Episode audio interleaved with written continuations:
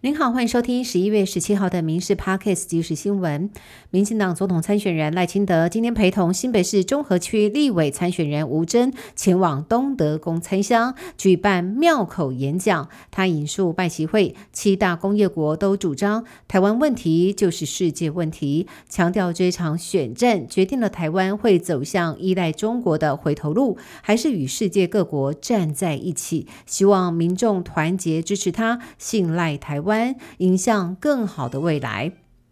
蓝白河谁正谁负？答案明天揭晓。民众党总统参选人柯文哲对于在蓝白协商退让，坦言这个决定压力很大。昨天晚上甚至失眠。柯文哲在会中对竞选干部信心喊话，认为十八号有信心会赢。然而柯文哲昨天晚上接受网红馆长直播访谈，又针对蓝白河吐苦水。先是担心民调对方出老千，又自曝当初谈判的时候。后，国民党称选政的要准备二十亿门票，最后嘲讽蓝营连不分区都是标价的。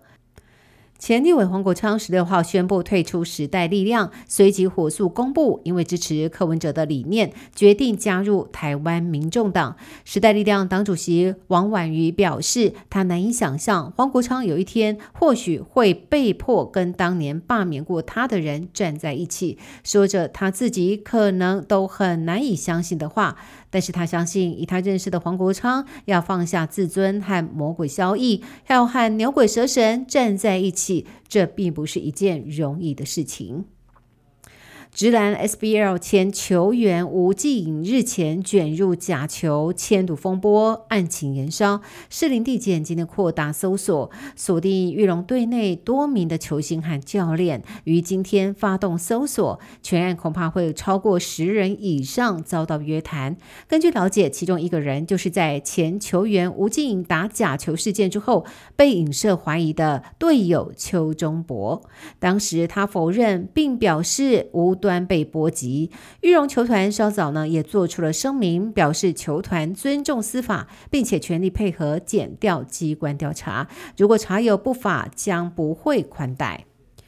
台南应用科技大学十六名学生今天在安平渔光岛参加 SUP 立式划桨活动，疑似因为海象不佳，力气用尽，没有办法回岸，漂浮海上求救。台南市消防局派遣安平等分队，总共十车二十个人，船艇先救回了六个人，海巡署也出动支援，顺利救起了十人，逐一将学生们拉上救生艇，最终所有的学生都获救。至于是否失温？受伤将会进一步评估。一名二十七岁女子双手以及双脚布满了密密麻麻的红疹，转介到卫福部彰化医院小儿科门诊，确诊是肠病毒。病患陈述说，他六岁的女儿以及五岁的儿子在两周前曾经染上肠病毒，他照顾儿女的时候都有洗手，可能不小心感染了。张医小儿科主任马瑞山说，大人感染肠病毒的症状通常不严重，但是呢，也有大人因为感染肠病毒引发重症以及心肌炎，有死亡的风险。如果出现包括昏睡、持续呕吐、抽搐、肢体无力、呼吸急促或者是呼吸困难等，一定要马上就医。马远宁古自救会不满台大一九六零年间到现在还是没有依照布农礼俗返还祖先的遗骨，于十五号北上陈情。台大研究生协会指控自救会陈情的时候，台大校方与警方关闭校门，以粗暴的方式禁止自救会进入校园。不过校方澄清，并不是第一时间就关门阻挡。想要在校园内陈情，必须事先先申请。暂时拉起正义铁门，是由于自救会成员做事要往前冲。